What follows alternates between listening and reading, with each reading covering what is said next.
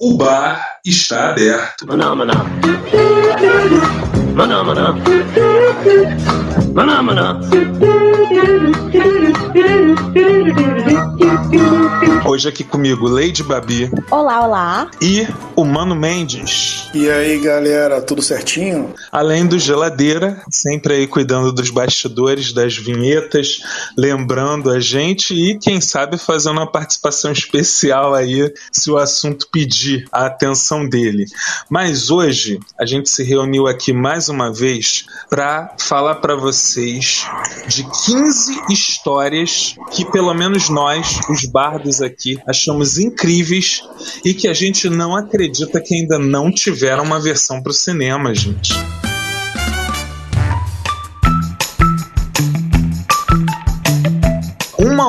Ou outra são conhecidas. A minha lista, a gente fez uma lista de cinco, seis é, histórias. Por que histórias? Que a gente já encontrou em outras mídias, sejam livros, revistas em quadrinho, é, desenhos animados, séries, qualquer outra mídia que despertou muita atenção da gente, que a gente gostou demais, que pirou a nossa cabeça e, no entanto, até hoje a gente não sabe por que Cargas d'Água não tem uma versão para o cinema, para as telonas. Mas hoje vocês vão saber um pouquinho, hein? Vão saber das nossas listas e vão saber por que, que algumas dessas obras ainda não foram para o cinema, hein? Mas e aí, galera? Vocês querem complementar? Querem falar mais alguma coisa aí para a galera? É uma felicidade estar aqui, como sempre, né? E realmente, é, o, realmente assim, é, o, o, cinema está, assim, assim como está recheado de grandes adaptações de, de obras célebres, né? Tanto da literatura, das HQs, né? É, tem aí, você tem aí toda uma gama de, de, de coisas, de coisas que adoraríamos ver numa, numa telona, né? Ou coisas até que já vimos, mas não da melhor forma possível. E você, é, Babi? Eu também acho que assim, é, toda vez que a gente se apaixona, seja numa mídia, né, numa mídia como um livro, uma HQ ou um jogo, a gente quer ver isso sendo um pouco mais explorado, com atores interpretando aqueles personagens que a gente tanto gosta. E eu acho que algumas, algumas obras que a gente vai comentar aqui, elas são ricas em história, em mitologia, em personagens muito complexos e histórias que devem ser contadas. E, assim, é, como eu vivo batendo nessa tecla aqui com vocês, o cinema é uma outra linguagem, é uma outra mídia que abrange outro tipo de pessoa que o livro não consegue chegar, que o jogo não consegue chegar, que a HQ não consegue chegar, e que é muito bom estar tá ali na tela da, do cinema ou da televisão, numa Netflix da vida, para que essa obra também chegue a esses outros públicos, essa história impacte tanto eu que li ou, ou alguém que consumiu a outra mídia, quanto quem está consumindo a Netflix ou o cinema, sabe? É verdade, gente. É isso aí. A nossa intenção hoje aqui é surpreender vocês, porque reforçando um pouquinho mais aí o que os meus colegas disseram, a gente tentou pegar obras que realmente nunca foram adaptadas, coisas que a gente acha muito legais, mas que provavelmente vocês não viram nada disso ainda no cinema. Esse é o foco desse programa de hoje. E como a Babi falou, o cinema é um veículo que atinge muito mais gente, né? E a sensação da gente que já conhece aquela obra ali original, seja quadrinho, seja um livro, e, e ver o grande público extasiado com aquela obra é muito gratificante também, né, Babi? Nossa, muito demais. E tanto que as que eu escolhi, eu tenho assim uma paixão por cada uma delas. Eu acho que muito bem trabalhadas, com um roteiro muito bem elaborado e adaptado. Eu acho que elas brilhariam na telona ou então numa série. Ia ser incrível, ia, sei lá, deixar meu coração muito mais quentinho em ver aquilo um pouco mais materializado, não só na minha imaginação nos livros. É, mas hoje, só porque a lista de vocês dois está muito séria, então eu vou começar com a minha lista, porque eu acho que é, é o, são os únicos desenhos animados que estão nessa lista de hoje, né? E aí é claro que o Mendes pode ficar tranquilo, porque eu sei que ele vai ter até mais propriedade para falar do que eu. Eu queria, indignadíssimo, na realidade foi o que me deu a ideia de falar desse programa de hoje, fazer esse protesto aqui de por que, que os heróis da Hanna-Barbera, da produtora de desenhos animados, da mesma produtora de Scooby-Doo, de Corrida Maluca e tudo mais, ela também tinha uma gama de super-heróis. E por quê? Por quê? Eu não vejo nenhum deles no cinema até hoje, gente. Aí agora, Mendes, pode falar, Mendes. Mais cinco minutos não, hein? Pelo amor de Deus, mas pode falar. É, assim, eu, eu particularmente não era muito fã, nem quando era criança eu era muito fã desses desenhos da Ana-Barbera, principalmente esses mais sérios, né? Eu até gostava um pouco do Space Ghost, mas um, um, que, um que muito, mas muito uma adaptação cinematográfica é o Johnny Quest. Assim, Johnny Quest é quase um filme em formato desenho, assim, na, da época. Eu acho que o Johnny Quest é talvez, assim, de todos os que eu, que eu consigo lembrar agora, de todos os personagens super-heróicos ou que tinha alguma coisa, assim, de, de aventura, etc., de Hanna-Barbera. É, não, eles, no caso, eles não eram super-heróis, né? No caso, eram mais, assim, aventura, mas é, talvez, assim, para esse, talvez esse seja o mais adaptável para mim. É, Space Ghost também, eu acho que merecia uma boa adaptação. Aliás, muita gente diz que ele é um personagem meio chupado do Batman, não sei se é verdade ou não. Então, Mendes, é, eu, eu concordo com você, você lembrou bem aí do é, Johnny Quest, mas um dos que eu ia sugerir era o Space Ghost. Bom, eu sempre achei ele meio parecido com Batman e com um Batman que age no espaço, né, cara? Então eu acho o Space Ghost um personagem muito legal. Inclusive a DC, ela não adquiriu os direitos, mas ela conseguiu uma parceria com a Hanna-Barbera, fez algumas séries de quadrinhos aí recentemente revitalizando esses personagens. Algumas delas ficaram muito boas. Agora, o outro, cara, são os Herculoides. Eu acho que o roteiro do filme já tá prontinho ali nos Herculoides, cara. Me surpreendeu saber que aquelas histórias tão densas tinham sete minutos só. Cada episódio de Herculoides tinha sete minutos só, cara. Que assim, já que você me deu a palavra, eu vou explicar pro pessoal que não deve conhecer. Isso deve incluir a Babi. Babi, a gente tá falando de uns desenhos que, para você ter uma ideia, eu assistia isso no programa do Fofão. Então, Isa, canal... eu, que, eu ia comentar que, assim, os heróis da, da Hanna-Barbera eu tive muito pouco contato, porque realmente não era da minha época. Eu tive um pouquinho de contato ali na minha, na minha infância, bem, bem pequenininha, com os Super Gêmeos, ou então a, a Tartaruga Touché, ou a Formiguinha Atômica, mas esses foram os poucos heróis que eu tive contato. Os que vocês comentaram, eu não assisti nada. Ah, tem o, o Homem. O Homem Pássaro. Também vi alguma coisa oh, dele, mas não tem, não tem muita coisa, assim, sabe? Já, e você deve ter visto alguma coisa já nesse cartoon é, dos últimos anos aí, né? Já zoando Space Ghost, o Aquaman. Exatamente. Super Amigos era Hanna-Barbera também.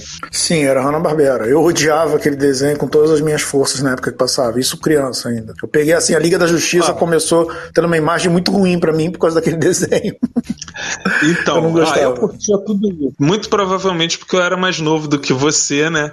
E Babi, esses desenhos que eu tô falando já eram velhos na minha infância. Já era difícil. Para você ter uma ideia, esse programa do Fofão passava numa emissora obscura, aquele canal que só pegava quando eu ia para casa da minha avó, assim, que morava é, no interior, aí tinha que ter antena parabólica. Aí entre o canal do Boi e a TV Senado, tinha um canal do que passava o programa do Fofão, entendeu? Acho que era GMT, MT, alguma coisa assim.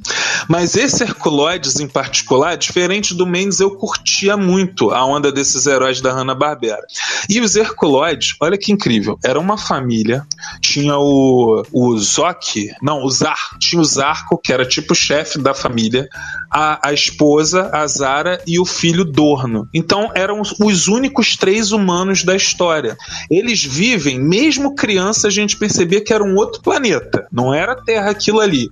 Só que era um local meio árido, é, meio desértico. E tinham várias criaturas. Só que algumas dessas criaturas já eram da família deles, que eram os tais dos Herculoides. Um, um gorila gigante de pedra, é, um, um rinoceronte lá. Mas enfim, as histórias eram muito densas. Eu achava muito interessante aquele universo ali que eles criaram. E é um tipo de história que eu acho diferente. É o tipo de história que ainda não está assim tão comum da gente ver no cinema, por exemplo. Essa coisa de ser meio Mad Max, só que é outro planeta, ninguém explica nada. Eu até hoje eu não sei se eles eram, se o Zark e a família dele eram daquele planeta ou eram de, sei lá, caíram ali por acidente. entendeu? E girava em torno do cotidiano dessa galera que vivia nesse mundo aí. Eu achava muito bom. E a minha dica é essa, gente. A minha primeira dica, o que eu tô sentindo falta no cinema são os heróis da Hanna-Barbera. Os Hercoloides, o, o Homem-Pássaro, por que não? Os Impossíveis, o Space Ghost. Não quero só Impossíveis é engraçado que o Impossíveis ainda não saiu.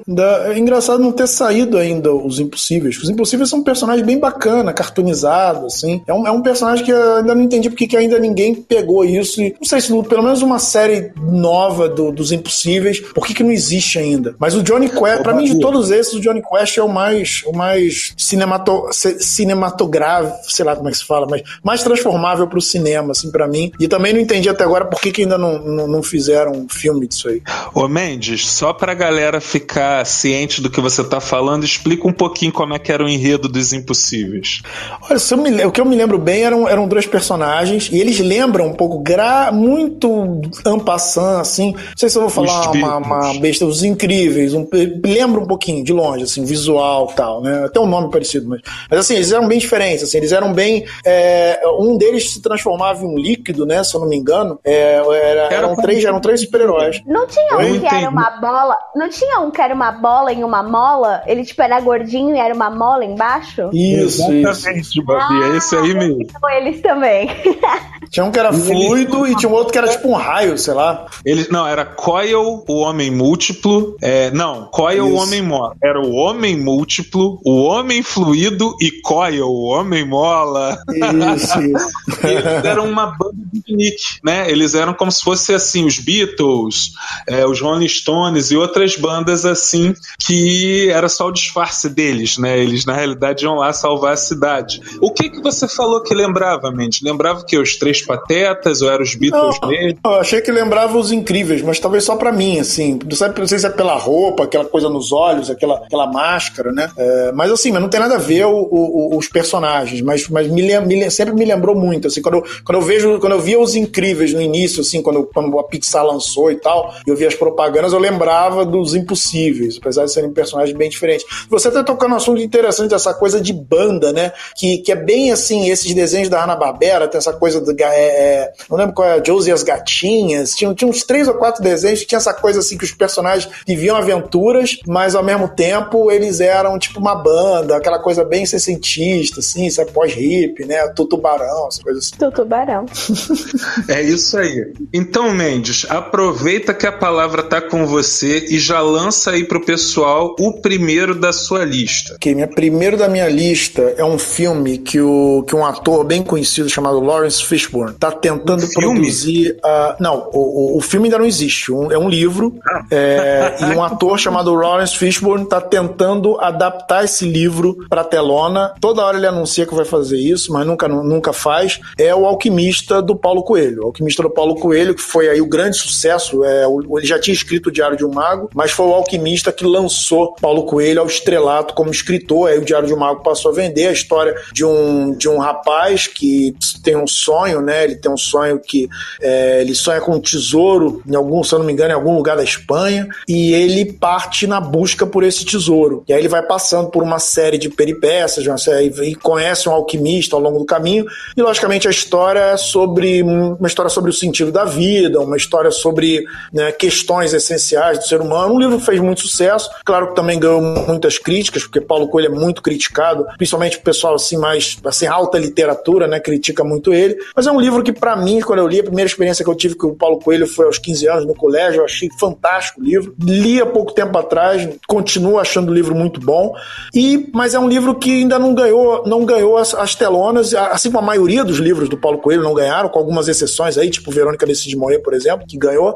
E o Paulo Coelho, o próprio Paulo Coelho tem uma certa resistência a deixar adaptar os livros dele, até porque ele gosta de, de, que, de que, as histórias sejam lembradas literariamente. Né? Ele tem muito receio assim de adaptar adaptações para telona, mas é possível que o Lawrence Fishburne ainda consiga adaptar o Alquimista para o cinema. Eu fiquei muito surpresa, assim, do Mendes ter colocado Paulo Coelho na lista dele, porque é como ele falou, Paulo Coelho é muito criticado. Tipo, eu gosto de Paulo Coelho e eu não costumo dizer que eu gosto de Paulo Coelho, porque quando eu falo, todo mundo meio que, tipo, nossa, como assim você gosta de Paulo Coelho? E Paulo Coelho tem umas obras extremamente boas. Por exemplo, eu tenho mania de escrever coaches de livros e colar eles no meu guarda-roupa, nas minhas paredes. É minha casa é bem assim, cheia de post-it colado com um coach de livro. E tem um coach de Verônica Decide Morrer, que é um dos meus livros favoritos dele, assim, ele e 11 Minutos, que são livros que eu acho simplesmente fantástico, como ele escreveu e como ele construiu toda a narrativa. E eu realmente gosto da, da, da adaptação de Verônica Decide Morrer,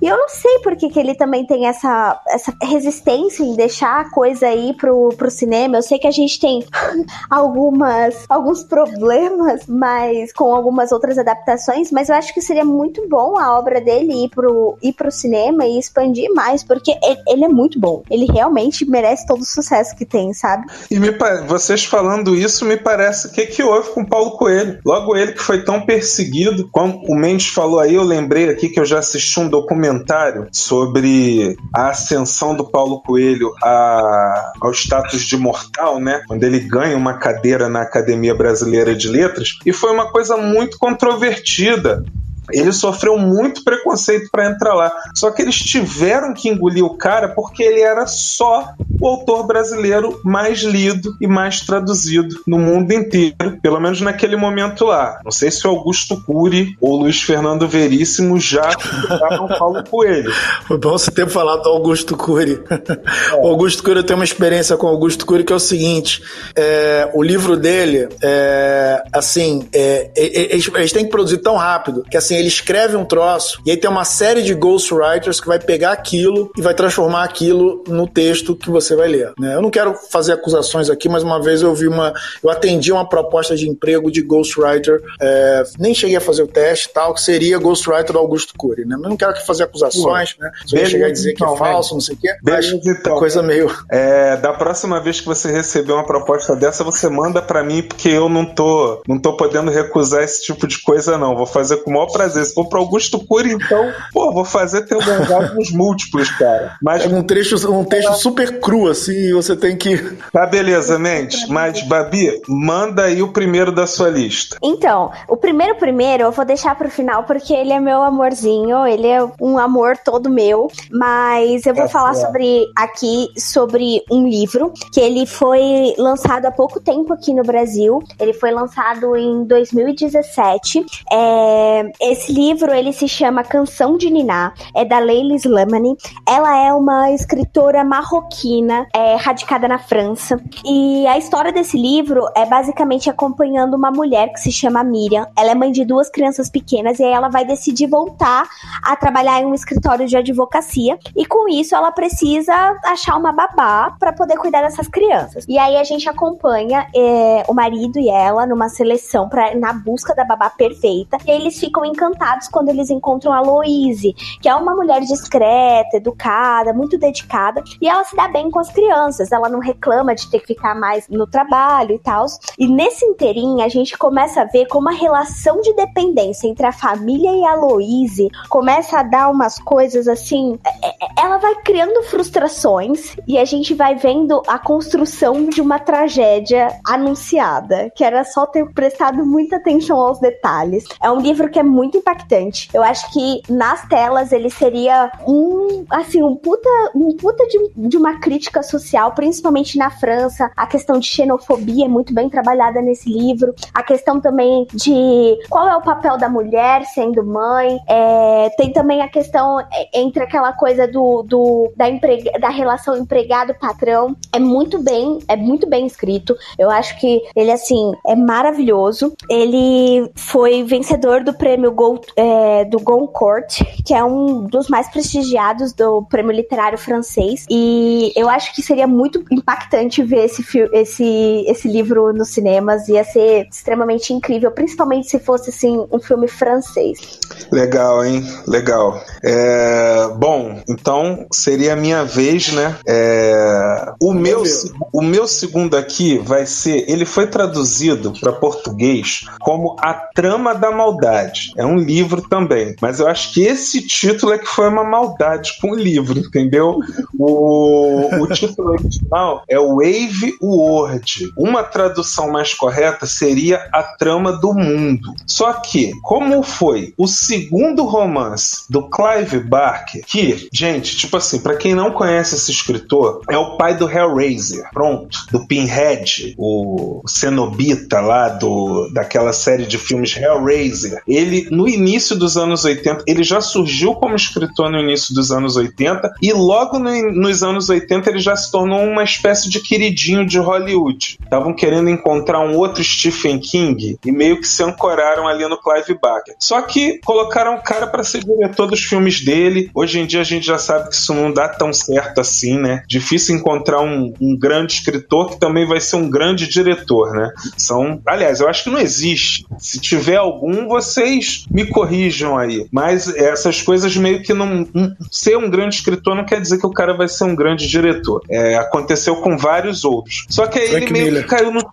É, Frank Miller é um exemplo disso, né? É, um exemplo Só que, disso aí. E aconteceu. O Frank Miller, nessa época, ele dirigiu o Robocop 3. Foi um fiasco. Foi a estreia do Jet Li no cinema. É, pois é. E foi um fiasco. Mas o Clive Barker, na trama, olha que interessante, gente traz foi um livro que eu comprei num sebo e vai trazer ali me surpreende demais 730 e poucas páginas e vai contar uma história ambientada nos dias atuais só que vai mostrar todo um povo changeling todo um povo fada que se escondeu não se sabe por quanto tempo na trama de uma tapeçaria. É, para concluir só dizer que vai bem fundo na questão assim desse mundo de, de gnomos, de fadas, de toda essa cultura é, dos changelings, né, em geral, mas também tem uma crítica social, questões humanas. Então, quer dizer, é um livro maravilhoso, 700 e poucas páginas que eu devorei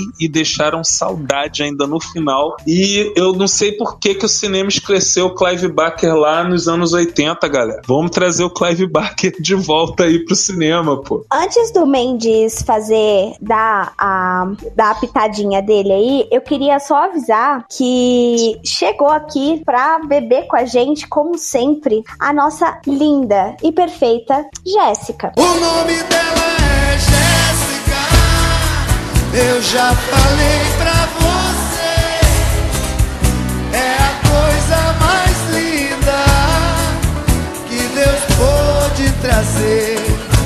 E aproveitando, eu já vou colocar esse livro na minha listinha aqui, porque fiquei interessada, viu? É muito legal. Curto muito. Pois é, é, eu vou agora sair do mundo da literatura um pouco e entrar no mundo das histórias em quadrinhos. É uma, uma HQ que me surpreendeu, eu, quando eu li na época, eu li, eu devo ter lido uns 10 números dela, é, foi essa DMZ, que seria tipo Zona Desmilitarizada. Faz um tempo que eu li essa HQ.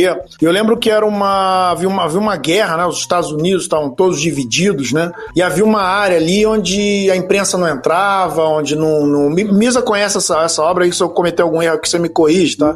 Ah, ah, eu, lembro que a, a, imprensa não entrava, é, e era uma área assim que, nem, que era meio desconhecida, e havia várias gangues, assim, era como se fosse aquele território proibido.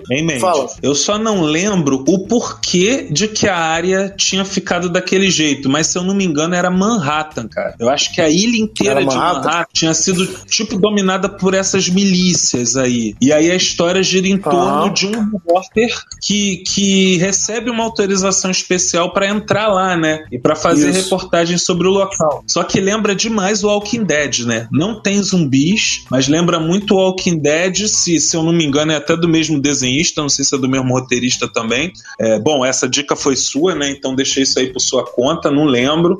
E, e me lembra muito Y, o último homem, que é outra coisa que também estão é devendo obra. uma adaptação. Muito, muito, estão devendo muito. Essa é uma, aliás, já, já acho que houve propostas de adaptar isso aí, tanto para série de TV quanto para. Eu, eu não sei se saiu ou se não saiu, agora você me deixou meio na dúvida se, tem, se essa obra já existe Hoje, ou se né? não existe. Pra dar uma olhada. Pro, Mas assim, a história do. Pessoal a par. Ô, Mendes, só para deixar o pessoal a par. Esse Y que a gente citou aí incidentalmente, é um vírus se espalha e mata todos os homens e todos os machos do planeta Terra. Só sobra o Yorick, né, o personagem principal, e o macaquinho dele, o Amparsan, não é isso? o Amparsan, que você adora falar isso sempre. E aí, o caos que se instaura num mundo, assim, não pelo fato de serem homens, tá, gente? Mas o status quo caiu e a sociedade parece que cai junto, né? E aí a história gira em torno disso. As mulheres têm que se virar. Exatamente. E, e aí, no caso, esse zona de esse DMZ, esse repórter, ele vai fazer uma, uma reportagem nessa zona, o helicóptero cai. E aí acho que todos os, todos os personagens são dados como mortos, mas na verdade ele sobrevive, ele é levado por uma das gangues lá, um pessoal que cura esse repórter. E aí esse pessoal meio que fica cuidando dele e ele vai meio que se familiarizando com essa uma parte do uma parte do, do uma, uma gangue específica lá, passa meio que a tomar conta dele porque vê esse repórter como uma espécie de chance de, de, de, de o mundo saber certas coisas a respeito deles, já que, esse, já que o mundo não pode saber, porque na verdade esse pessoal está tendo que se esconder por uma série de razões. E aí ele vai aos poucos se familiarizando, ele vai virando uma espécie de. de ele, é, ele é, digamos assim, o único repórter autorizado do mundo conhecido a entrar naquele mundo desconhecido e é, se, é, é relatando para as pessoas o que está sendo visto ali. Só que ao mesmo tempo que isso acontece, ele também meio que vira pivô de uma série de outras conspirações, tanto envolvendo gente de dentro quanto gente de fora, querendo usar esse repórter para poder, digamos assim, ganhar poder, né? E aí a coisa vai caminhando, assim. Inclusive tem uma tem uma vaga, uma, é, lembra um pouquinho também, mas muito pouco aquela história do, do, do, do Kirk, não, Kirk não, meu Deus, Kurt Russell, né? Aquela coisa lá dele naquelas gangues lá de Nova York, que eu me esqueci o nome. É, mas, mas Caramba, é bem diferente a história. Mas eu não li até o final. E aí, assim, eu, eu lendo aquela HQ, é uma, é uma HQ que você olha, você percebe assim que aquilo ali é muito cinematográfico. Porque tem histórias em quadrinhos que você lê e aquilo é muito pro quadrinho. Para você adaptar aquilo ao cinema, haveria uma dificuldade muito grande, é, às vezes por questões de linguagem, às vezes a coisa é muito feita pro quadrinho, né? Adaptando os, é, usando ao, no limite os, os meios, os recursos do meio quadrinho. Mas nesse caso, não, é uma obra que você percebe que é muito fácil você adaptar para um filme ou até para uma série de TV. Né? Eu acho que cedo ou tarde vai acabar sendo adaptado. Então, bola para frente e a palavra tá com a Babi. Antes, antes de eu falar, antes de eu dar aí o meu pitaco, eu tenho duas coisinhas para falar. A primeira é o que o nosso, o nosso imitador do rolê chegou. Vamos dar as boas-vindas ao Wanderson Lira. Turn down for what?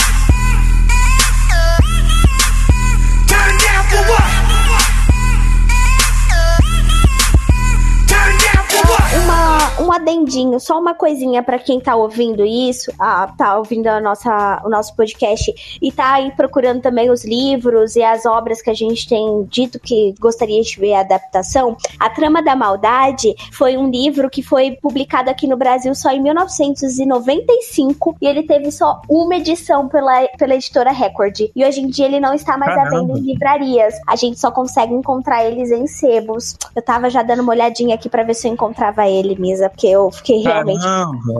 Por isso que eu, por isso que eu, um, comprei em sebo, e dois, eu tava vendo aqui, só achei ele na loja virtual ou então em inglês. É isso. Ele foi. Ele só teve uma edição e ela foi publicada em 1995. É porque eu tô falando para vocês, eu trouxe essa obra porque eu acho que ela é injustiçada. Eu acho que as pessoas não tiveram acesso a ela, não deram importância para ela, e é só por isso que ela ainda não tá no cinema, numa minissérie, qualquer coisa assim. Uhum. A, minha, a minha segunda indicação aí do que eu, que eu gostaria de ver no cinema é. Bom, é um pouco polêmico, porque muita gente não gosta das adaptações desse autor, mas eu particularmente gosto, tirando o Inferno, que eu acho que eu não gostei muito, mas eu gostaria de ver, já que a gente tem aí uma saga do Robert Langdon, eu gostaria de ver o símbolo perdido do Dan Brown é, sendo adaptado aí, para poder dar uma continuidade, poxa, todos os outros livros foram adaptados. O Inferno foi publicado depois que o Símbolo Perdido até e foi adaptado para o cinema. E o Símbolo Perdido, que é um, um livro que tem uma história muito legal. Ele vai trabalhar com maçonaria, ele vai trabalhar com várias. É, a, o Capitólio, os Estados Unidos e várias outras, outras coisas muito interessantes ali da, dos Estados Unidos. E aí eles simplesmente não colocam, poxa vida. Fiquei um pouco chateada, um pouco triste por ainda não estar tá adaptado. E eu nem sei se vai adaptar, né? Porque já passou um tempinho aí que. Gente, como é o nome do autor que já me sumiu? O Dan Brown. Não, do ator que faz o Robert Langdon. É, Tom Hanks. Tom Hanks. É, isso mesmo. Já faz um tempinho aí que o Tom Hanks tá fazendo o Robert Langdon e ele já tá um pouquinho aí, já velhinho, pra esse, pra esse personagem. Eu acho que não sei se teríamos tempo hábil aí pra ele interpretar mais uma vez o Robert, mas quem sabe, né? Então quer dizer que você é fã do Dan Brown. Eu gosto eu... muito dos livros dele. E você achou que os filmes foram boas adaptações também? Fizeram jus ao livro? O, o Código da Vinci e o Anjos e Demônio eu gosto muito. O Inferno eu acho que não, porque eles pegaram uma parte crucial do final do filme, do, que é do final do livro também, e eles uhum. modificaram. Uhum. E era uma parte, assim, muito boa, e eles simplesmente mudaram o tom da coisa toda, e eu fiquei um pouco decepcionada com a adaptação. Que assim, não teria problema nenhum eles adaptarem esse, o que acontece. Eu não vou dar spoiler, gente. E o que acontece, né, no final do, do livro mesmo. Eles adaptaram um pouco e eu fiquei chateada. Mas ok. Código da Vinci fez jus, né? Uma, uma adaptação. Ou melhor, a adaptação do filme fez jus ao livro, né? Ah, eu gosto da adaptação. Eu acho sempre o um livro muito melhor, mas ainda assim eu achei que ficou bem boa. Eu gostei da, da atriz, que eu sempre esqueço o nome, ela fez Emily Poulan. E o nome dela também não lembro. Ai, vamos ver se eu acho o nome dela aqui. É, é... Juliette Binoche, não, tô viajando aqui. Nem sei quem é. Como é, que, como é? Não, eu falei Juliette Binoche, mas eu sei que não é ela. Deve ser. É a Audrey. É a Audrey Tautou. Hum. Eu, eu gosto porque... muito dela no, no, no, personagem da, da Sophie. Eu acho que ela ficou muito boa. Eu gosto muito dessa atriz, na verdade. E é isso, eu acho. Assim, eu li o Código da Vinci até uma certa parte. É, eu lembro que eu tinha gostado e a primeira coisa que eu pensei foi justamente isso: isso daria um ótimo filme.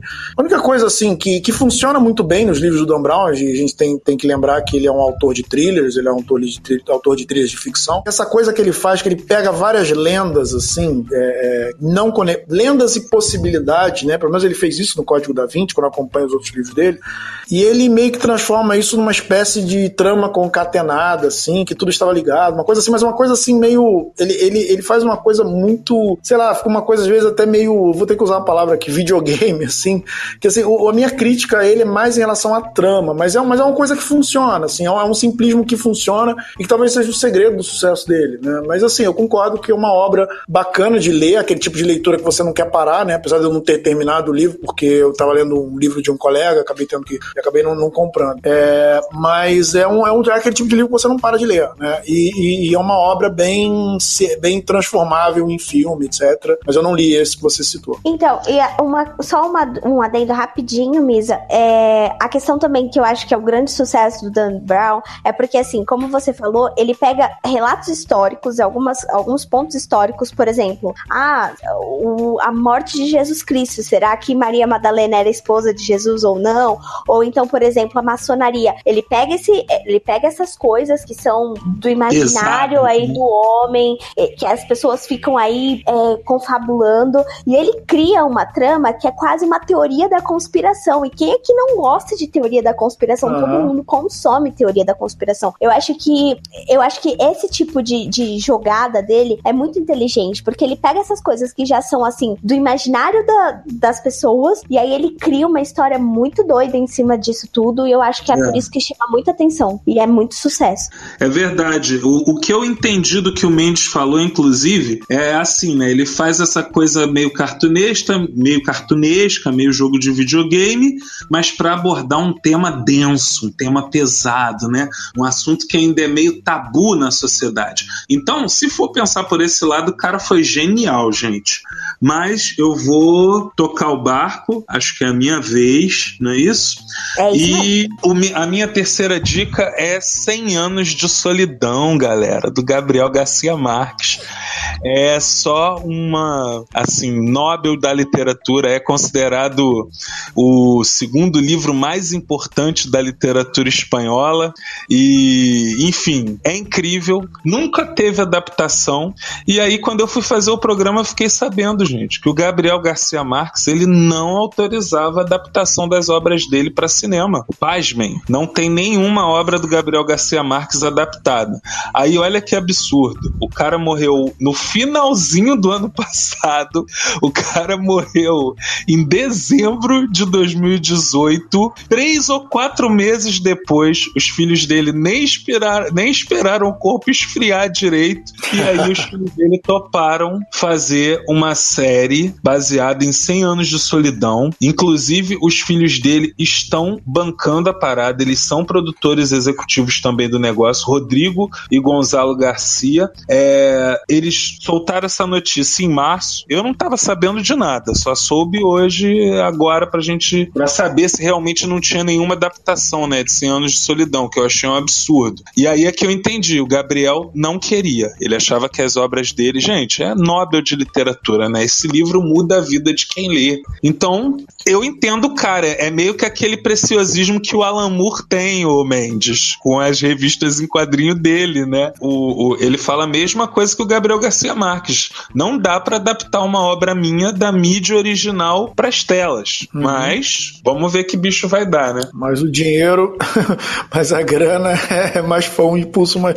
Não, é, eu, assim, o escritor muitas vezes ele tem essa coisa, até alguns, até alguns livros consagrados, o, o Paulo Lins, que fez Cidade de Deus, até hoje ele é meio ressabiado com a adaptação. Às vezes rola um ciúme também de ver a obra adaptada virar quase que o sinônimo da história que você criou, sabe? Pra, pra maioria das pessoas. É, mas assim, às vezes eu dou um pouco de razão para alguns desses escritores e não sei o caso do Gabriel Garcia Marques, realmente é essa coisa da, dessa literatura fantástica, nesse tipo de dessa literatura latina que ele, que ele, que ele criou, realismo fantástico, não é isso que, que o pessoal fala? É, é um estilo realmente complicado, às vezes, você fazer uma adaptação e, e você passar aquilo que o livro passa, porque essa é a grande questão, né? Você adapta a ideia, mas será que aquilo vai ter o mesmo sabor? E aí tem que, tem que ser feito por um diretor que tem esse entendimento do que é o livro de fato para não transformar a coisa numa outra coisa. E o caso do Alan Moore não, foi assim, pegaram diretores que não entenderam direito a obra dele para fazer as adaptações. Por isso que ele é revoltado com esse negócio. Ah, Misa, eu acho que assim, é... além, você estava falando que ah, quem lê 100 anos de solidão muda a vida. Eu acho que quem lê Gabriel Garcia Marques muda a vida.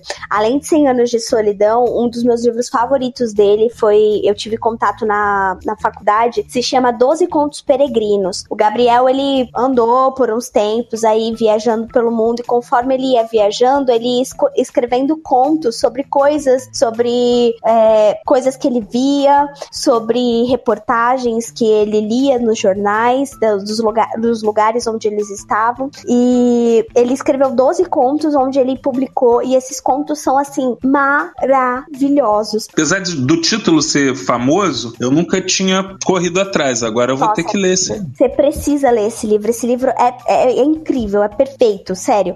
A gente, lá na faculdade, a gente trabalhou os contos e tal, e, e um mais impactante do que o outro. E quando você percebe do que, que ele tá falando, tem um conto que ele fala sobre uh, um acidente com dois, duas crianças dentro de casa que elas acabaram morrendo.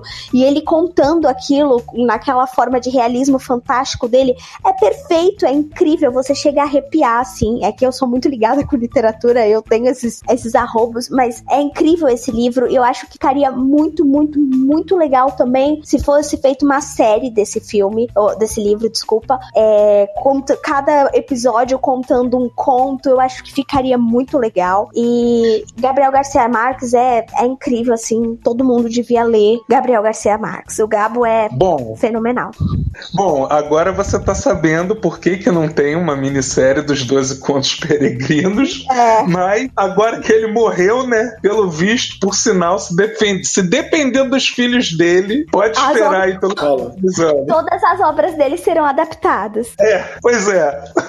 Mas, ô Just. Tô querendo saber de você se na área dos games tem alguma coisa que tá faltando ir pro cinema também. Olha, assim, obviamente tem várias, né? Mas assim, a minha adaptação, assim, eu tendo que escolher uma adaptação pro cinema vinda dos games, é uma obra, não é uma obra recente, é um jogo que fez muito, muito sucesso no início dos anos 90, um jogo bem diferente, bem atípico dos tipos de jogos que existiam na época. Um grupo que, inclusive, não, não lidava com jogos, lidava com, com computação gráfica, criou um jogo que era um jogo desses de, de resolver problemas, né? Mas o jogo, ao mesmo tempo, era uma viagem. Você fazia uma viagem, como se você fosse um personagem de primeira pessoa, você caía num, num lugar, você não sabia o que, que era, uma ilha, e dentro daquela ilha você tinha várias instalações, você estava sozinho, você tinha uma ambientação bem é, funesta, assim, e, assim, uma, uma, sensação de, de, de, de angústia, mas ao mesmo tempo uma vontade imensa de saber o que estava acontecendo, né? O nome do jogo é Myst, tá? Esse jogo também teve uma sequência maravilhosa chamada Riven. Depois ele teve mais outras três sequências que não estavam no mesmo nível. É, assim, o, a ambientação, o clima, a, a, ideia, a genialidade dos caras. É difícil falar de Myst, infelizmente eu não vou. Se eu vou falar de Myst, eu vou explicar o que é Myst, vou ficar 10 minutos falando e aí vai ficar complicado. Então você que tiver curiosidade,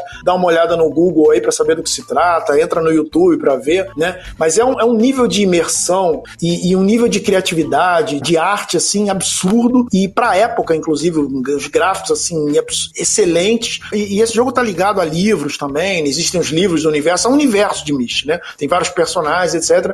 E, e, os autores, eles são muito zelosos com, com esse jogo. Então já tentaram adaptar esse jogo várias vezes pra telona, mas eles sempre são reticentes porque eles querem que adapte bem a essência, né? A essência do jogo, a essência da ideia. Eu li recentemente que vai ter uma adaptação, mas, é, mas sempre aparece alguém dizendo que vai e acaba não tendo, né? É, os dois Entendi. autores do jogo original são os irmãos Randy Miller e Robbie Miller, né? O que eu ia te perguntar era o seguinte, mas o jogo sendo tudo isso que você falou, só teve uma versão nos anos 90, ele não foi nem como jogo, nem em jogo ele não foi atualizado para outros consoles, para os dias de hoje? Não, assim, o jogo ele teve quatro sequências, tá? Ele também teve uma versão, é, ele se transformou numa grande franquia, tá? Só que só os ah, dois tá. primeiros jogos tiveram envolvimento direto dos autores, do Randy Miller e do Miller, os irmãos que criaram o universo. Porque depois que eles tiraram a mão, é a mesma coisa que, sei lá, o Drink no Inferno sem o Robert Rodrigues e o Quentin Tarantino. Caiu a qualidade. Mas eles conseguiram transformar isso numa fábrica de dinheiro. Você tinha um universo online, o Uro, né? E era assim, era explorando mundos. Basicamente exploração de mundos, assim, o, o jogo. E eu, eu acredito assim, se eles conseguirem fazer um filme que capture a essência dos dois primeiros jogos, seria um filme maravilhoso. Eu não acredito que isso vai acontecer,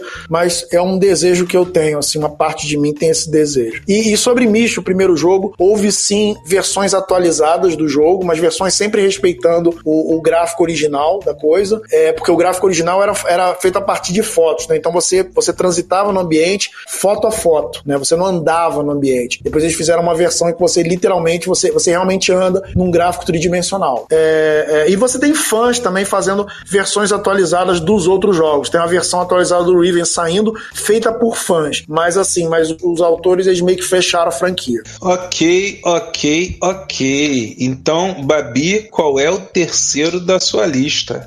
O terceiro da minha lista é outro filme assim que poderia ser extremamente impactante, principalmente sendo a adaptação do que vai, do que seria. É, eu tô falando de Hibisco Roxo da Chimamanda Adichie. A Chimamanda é uma autora sul-africana. É, nesse livro, ela vai contar um pouquinho aí da história de uma garota que mora na África do Sul. A gente vai acompanhar um pouco da história dela e da família dela e vai entender como que a, a, a neocolonização branca nos países africanos influenciaram a cultura local. Por exemplo, como a, a criminalização da religião deles, essa coisa de você ir lá é, catequizar essas pessoas e tal, e, e como isso impacta um pouco na religião deles e como isso impacta até mesmo nos relacionamentos interpessoais dele. É uma é um retrato muito é um retrato muito cruel, é um retrato muito muito duro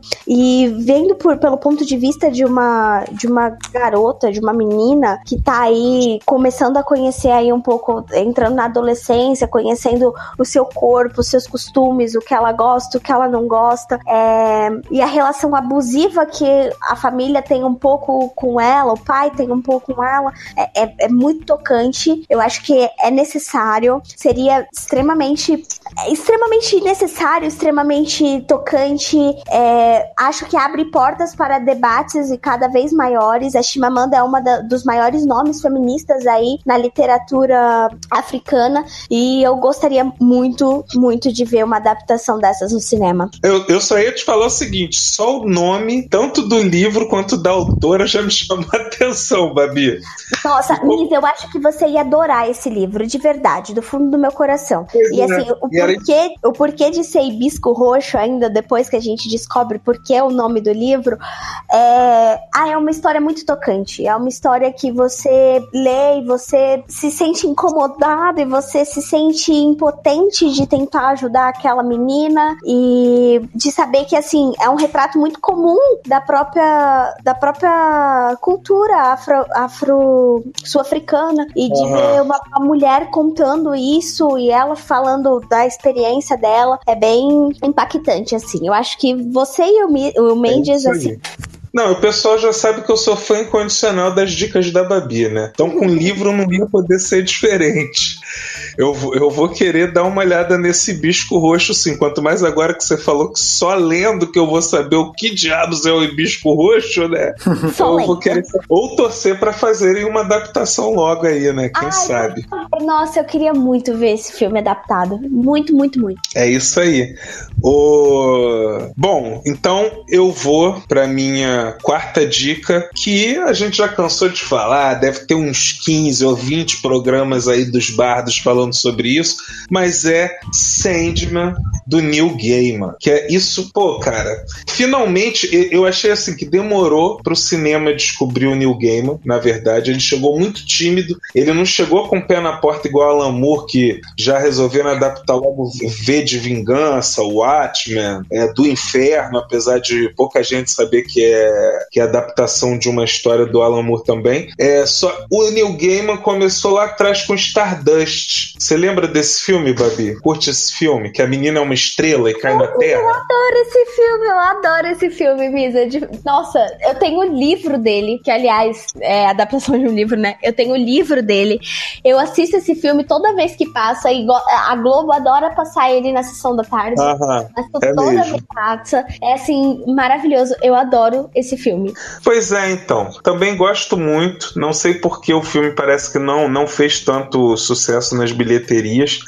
É, de contrapartida, o que teve de, de Neil Gaiman também para o cinema foi Coraline e o eterno parceiro dele nas capas, o capista das revistas e quadrinhos dele, o Dave McKenna, é que fez, que bolou todo aquele visual louco que tem o, a animação Coraline. Mas enfim, gente, aí fica devendo pra gente a maior obra do cara, a coisa que fez o cara ficar famoso. Se hoje Neil Gaiman é o Neil Gaiman, tudo começou em Sandman. Sandman é é o próprio sonhar, é, é, a encarnação do sonho. E ele é um dos personagens mais carismáticos, mais enigmáticos de toda a ficção, de toda essa cultura pop, é, principalmente do século XX, né? E que está transbordando ainda aqui para o século XXI. Então, é, eu não entendo por que Sandman ainda não foi adaptado. Isso é um absurdo. Eles mere... Sandman merece um filmaço. Sandman merece, sei lá, uma, uma parceria entre a Disney e o Tim Burton, de repente. É, não, não sei. Boa. Ele, ele, merece todas as melhores coisas do mundo para ir pro cinema, entendeu? E virar uma franquia estilo Senhor dos Anéis, estilo Harry Potter, adaptarem o Sandman da primeira linha do quadrinho até a última coisa que foi escrita. É tudo que eu mais queria na vida. Hashtag Misa revoltado. eu acho que vai virar sério isso aí. Eu acho que Sandman vai acabar virando uma série de TV daquelas muito boas. Não sei. Que seja. Meu. Que seja. Se for série, já tá valendo também. Mas, é... é porque os grandes ideias, às vezes, eles. O meu, é, vou entrar no quarto, quarto, quarto colocado. Quarto colocado, não, quarto item da. da... Lembrando aí a, a infância de muita gente, a adolescência de muita gente, né? Épocas em que a nossa molecada lia livros nacionais na, na época do colégio, e alguns desses livros nacionais viraram clássicos clássicos, clássicos tão populares aqui quanto Harry Potter é no Brasil, no caso, né? É, um desses clássicos chamava-se A Droga da Obediência, foi um livro que eu li, se eu não me engano, na sexta série. Era uma história de um grupo de adolescentes, era um grupo de moleques num colégio chamado Elite, colégio de São Paulo. É, esses adolescentes, eles tinham um grupinho ali que eles, que eles se intitulavam Os Caras, né? Inclusive caras com K. É, aliás, o autor do, do, é o é do Pedro Bandeira, esse livro? Agora eu tô. Pedro tô, Bandeira. Tô, eu acabei no, é Pedro Bandeira mesmo, né? Aliás, ele tem Pedro um monte de clássicos, né? Ele é o, ele é, ele é o nosso John. É, tem, aquele, tem aquele cineasta John, é, John Hughes, né? John Hughes, é, que faz os filmes de adolescente, cheios de mensagens altamente profundas, assim, sobre, sobre questões humanas, etc, né? Ele é o nosso John Hughes da, da literatura. Não sei se eu tô acertando o nome aqui, mas tudo bem. Cara do Curtindo a Vida Doidado. Mas assim, aí o, o, o, a história é: os moleques é, tem lá um grupo, né? Tem lá o Chumbinho, que é o principal, tem lá o menino que é meio nerd da galera, tem a menina que é boa de esportes. Cada um tem, tipo assim, um atributo específico, é, é, é uma personalidade específica. E aí, né, tá rolando uma droga que, se eu não me engano, tá tornando as pessoas meio escravas, assim. Tinha alguém querendo usar uma droga e estavam distribuindo pro colégio para dominar o mundo, alguma coisa assim. E eles começam uma investigação, bem aquela coisa nos 80, Stranger Things, Goonies, não sei o que, né? Molecada começa a fazer uma investigação e aí entram aqueles personagens célebres, né? Que da, da, da época de quem cresceu nos anos 80, 90, Mário Casperides, Doutor QI, que é o, o, se eu não me engano, é o grande vilão da história. E aí eles vão lá desbaratando a, a, a, a trama numa, numa trama bem adolescente, uma bem bacana, bem, bem, bem fluida, e que quem leu, assim, carrega isso pro resto da vida, né? É, tem, houve sequências do, desse livro, mas esse aí foi o que marcou mais. É, o Michael Alves leu aqui, ele tá dizendo que leu aqui, ó. E Michael Alves, eu li. Eu não li A Droga da Obediência. Eu li Os Cara Velho do Diabo, eu li A Ilha Perdida, eu li que vários outros, né? Eu acho que como eu ficava sempre na fila de espera, eu era o, a traça de biblioteca, e esse aí era um dos mais pedidos, eu sempre acabava pegando outro. Então. a droga da obediência. Mas tudo bem, pe pegou outros grandes clássicos.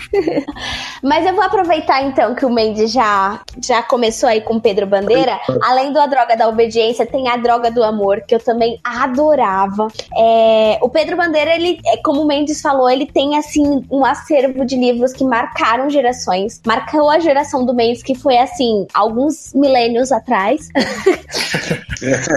e marcou a minha também. É, eu fui assim uma devoradora de Pedro Bandeira e tanto que eu trago aqui, não trago só um livro não para adaptar dele, eu trago mais dois, porque foram livros que me marcaram profundamente.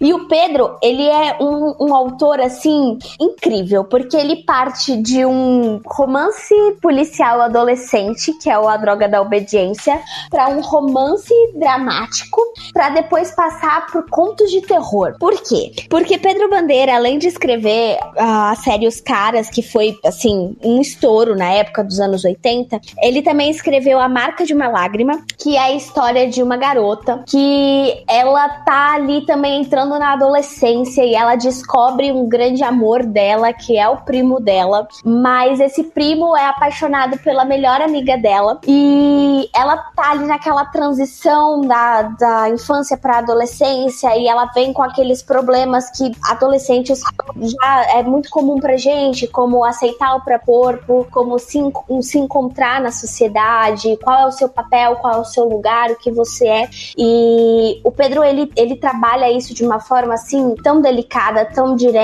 e, e fala com você, sabe? Imagina você com 12, 13 anos de idade, pega um livro desse que conversa com você, que, que dialoga com você. É incrível. Acho que merece sim tá, tá aí adaptado pro cinema, é, pro cinema nacional. Acho que a gente tem muita carga aí pra. pra a gente tem muito, muito mercado aí para poder explorar, principalmente nesse, nesse, nessa vertente, principalmente porque agora estão adaptando os livros infanto-juvenis. A Paula Pimenta acabou de adaptar um livro dela, a Talita Rebouças está adaptando também vários livros dela, um atrás atrás do outro. Então acho que tá na hora de dar uma olhadinha ali, Pedro Bandeira, que é um clássico nacional. É, e a marca de e a marca de uma lágrima é interessante também porque é de um é como se fosse uma releitura de um livro francês que também eu gosto muito, que é um drama francês, é um, um, um romance dramático que se chama Cyrano de Bergerac e ele faz aí uma releitura desse, Uau. desse Precisamos ouvir isso de novo. Cyrano de Bergerac. Precisamos ouvir ela falar. De novo, ela já Olha, falou sobre esse livro, sobre, É que sobre esse livro, é, sobre esse livro, é, eu li na, na escola também, também me marcou bastante, tanto quanto a Droga da Obediência, ou quase tanto quanto. E aí, é, revendo aqui, né, dando, dando uma olhada ali na Wikipédia para lembrar mais ou menos o que, que era o livro, que algumas coisas eu tinha esquecido. E eu lembrei esse primo, né, da, da personagem principal, se chamava Isabel, o primo dela é o Cristiano, né? Isso. E esse Cristiano era apaixonado pela Rosana, né? Que acho que é, é, no caso, prima dela. E aí eu lembrei, assim, mas lembrei assim, como se tivesse sido ontem, sabe? Do trecho em que ela descobre que ele é apaixonado pela outra, que ele diz que tem uma confissão pra fazer pra ela, né? E ela tá falando com ele ao mesmo tempo pensando, ai, Cristiano. Aí ele falando assim: não, Isabel, eu preciso te dizer uma coisa, né? Eu estou apaixonado, não sei o quê. E ela pensando, ai, meu Deus, ele vai falar, ele me ama, não sei o quê, meu Cristiano, Cristiano, Cristiano, meu Cristiano, né? E aí ele fala assim, né? Eu estou apaixonado. Aí depois, por Rosana Isabel. E aí quando rola esse por Rosana Isabel, aquela coração dela, tipo, sabe? Nossa, eu acho que Eu os lembrei, diálogos assim. eu acho que os diálogos entre ela e o reflexo do espelho dela que, que é quebrado, aliás, a gente tem que frisar isso. Ela fala com o próprio reflexo dela num espelho quebrado porque ela não aceita a fisionomia dela, ela se acha feia, ela se acha gorda. É, é incrível, exatamente pela época que esse livro foi lançado, que é 85, e a gente tá falando sobre isso ainda hoje em dia, sabe? É um livro extremamente atual. Pô, parece bem legal mesmo, hein, gente? Por que não uma série, né? Podiam ter várias histórias aí, vários contos desse mesmo autor, ou da série Vagalume. Olha aí, né? Podia. Pô, Olha, Vagalume era tudo. né? Esse programa não podia ficar só aqui, galera. O pessoal da Netflix, de Hollywood, tem que contratar a gente. ó, e eu vou aproveitar para dizer que ó, lá em cima o o Wanderson, quando chegou, ele falou do Hanna-Barbera. O Geladeira falou para ele que nós falamos no início. Mas não custa lembrar pro pessoal que esse programa tá sendo ao vivo agora, mas depois vai estar gravado aqui no Spotify, ou aqui no Castbox, no Spotify também e no nosso site. Qual é o nosso site, Babi? É www.bardosnerds.com. Isso aí, galera.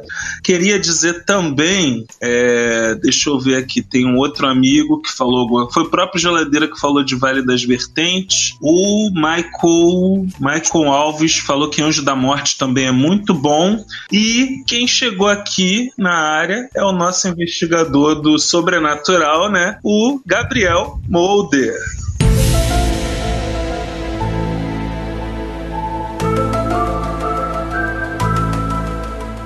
Veio pra tomar saideira, não, ô, ô, Gabriel.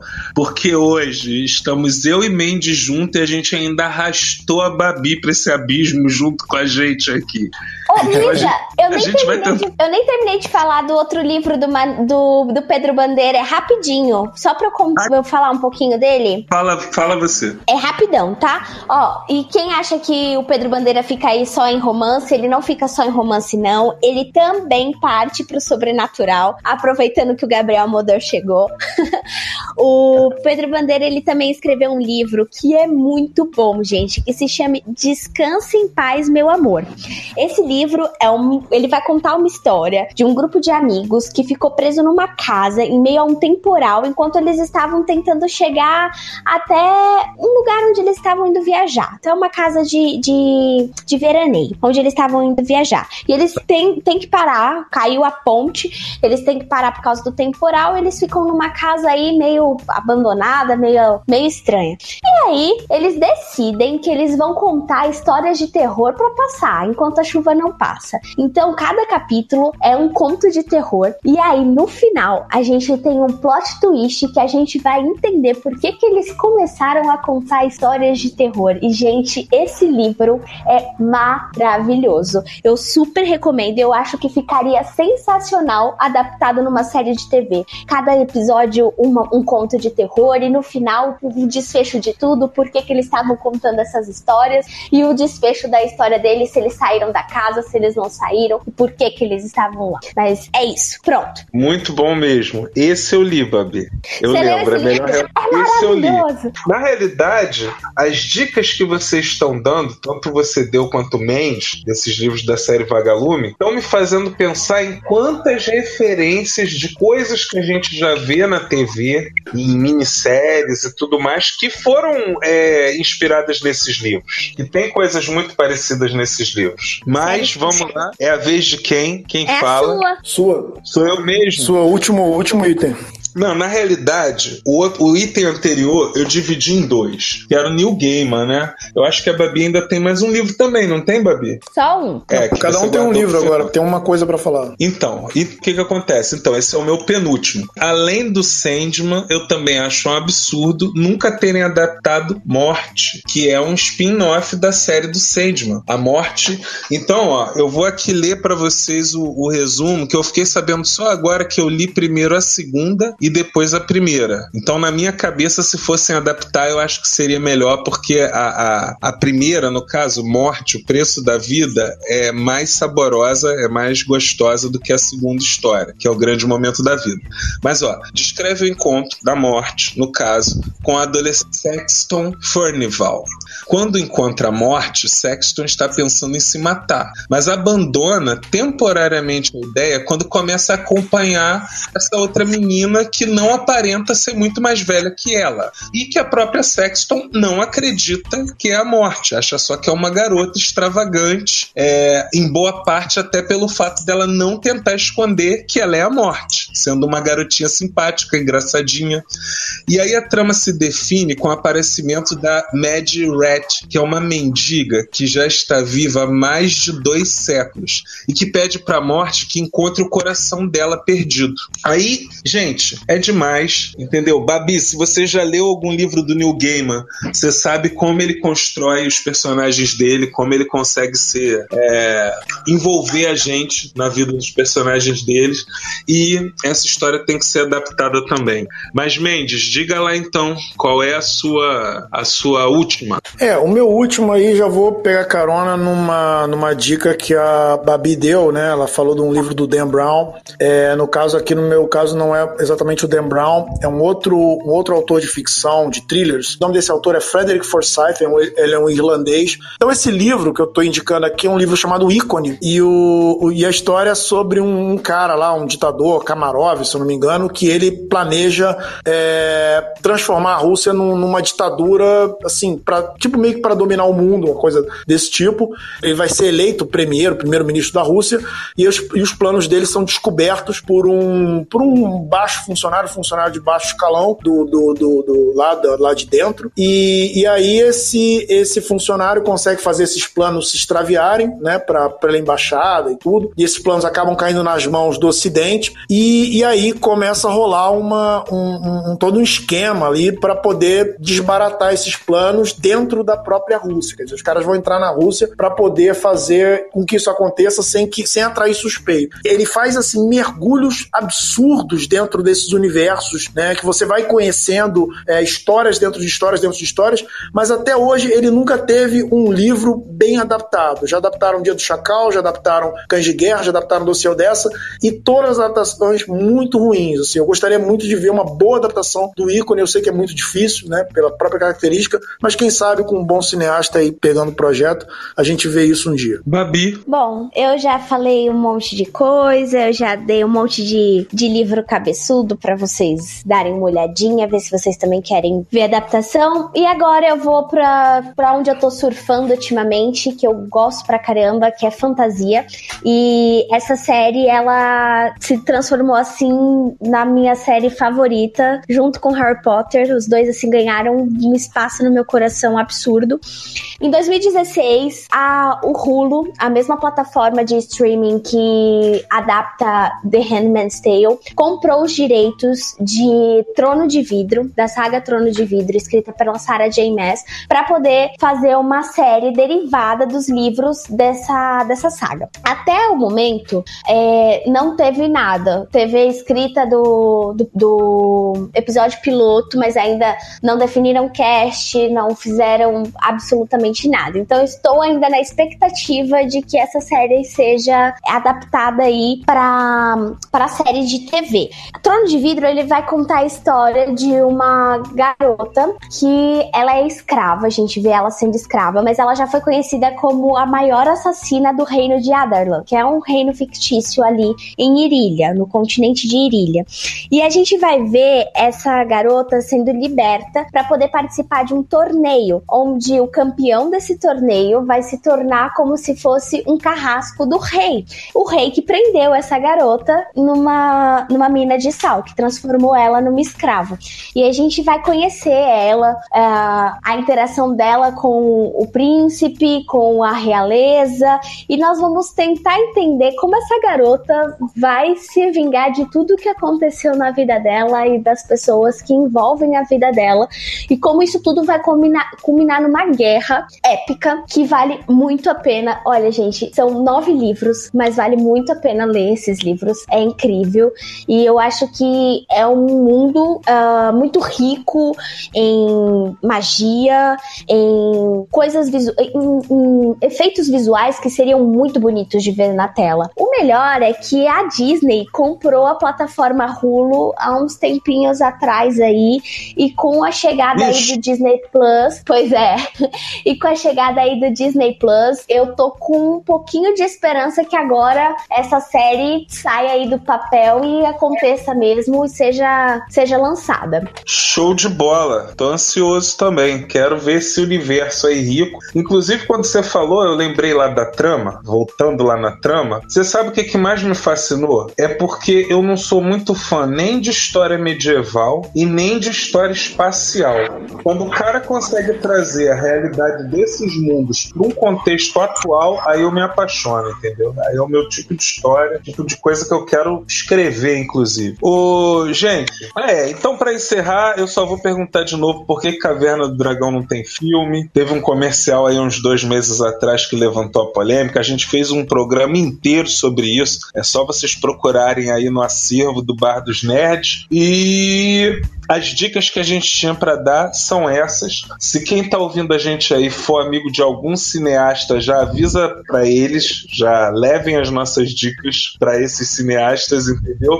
Porque a gente tem certeza que essas obras que a gente indicou não são só as queridinhas do nosso coração. Elas têm potencial e têm um apelo comercial grande que pode transformar essas obras nas queridinhas do coração do grande público aí, né, galera? Então então é isso aí. Vamos aguardar. E Mendes, quer se despedir aí do pessoal? Ah, é, realmente você, a sua última dica, realmente assim, é, é talvez de todas as, de todas as nossas, é, todos os exemplos que nós demos aqui, Caverna do Dragão talvez seja o mais assim, que as pessoas mais perguntam por quê, por que não existe Caverna do Dragão.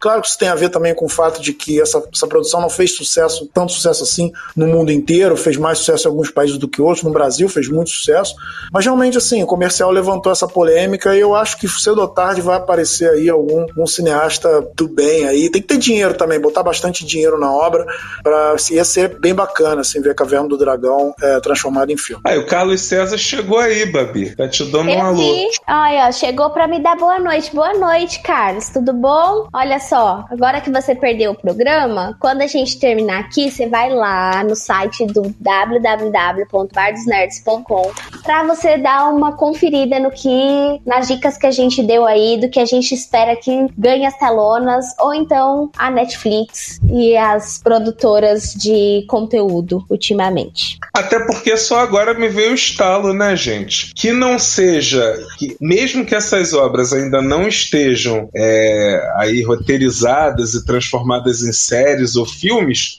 elas existem. Tem os livros, tem as revistas em quadrinhos, tem os desenhos antigos. Então, quem ficou interessado em qualquer uma delas, é só procurar aí, galera. De repente vocês acham é, nas plataformas de leitura de livros, ou nos sebos da vida, ou nas livrarias mesmo. Quem sabe, né? Pois é. é também ouçam aí o, o nosso programa, anotem as nossas dicas e procurem também as obras que vocês se interessarem, porque vale muito, muito a pena conhecer um pouquinho mais e se apaixonar por esse universo que encantou eu, o Mendes, o Misa e muita gente aí afora. Pois é, pra galera que perdeu o programa, é claro que esse programa ele vai voltar ao ar daqui talvez a uma semana, duas, né? Mas nós temos uma galeria de outros programas na nossa página, então é, dá uma olhada lá, tem vários temas, alguns dos temas vão te interessar, temas é, já de, de, de outros tempos, temas é, atemporais, dá uma olhada lá que você vai gostar muito. Ó, tô pedindo a conta aqui pro garçom. Espero que vocês tenham gostado de todas as dicas e lembrem-se, vocês ouviram primeiro aqui na calada, na surdina. Muito melhor que o meu.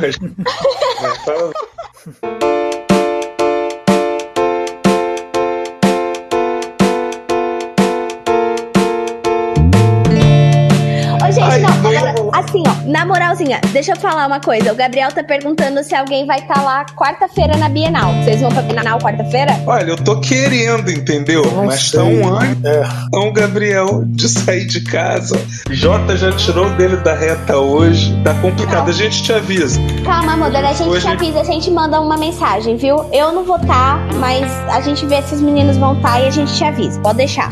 Agora, gente, a gente não falou de um livro que deveria muito ter sido adaptado para o cinema até agora e não adaptou. Qual, Babi? Fala pra mim. O Fantástico Paradoxo de Ouro Fundo. Vocês já leram? É de quem? Quem é o autor? Uma parte. O autor? JF. Não!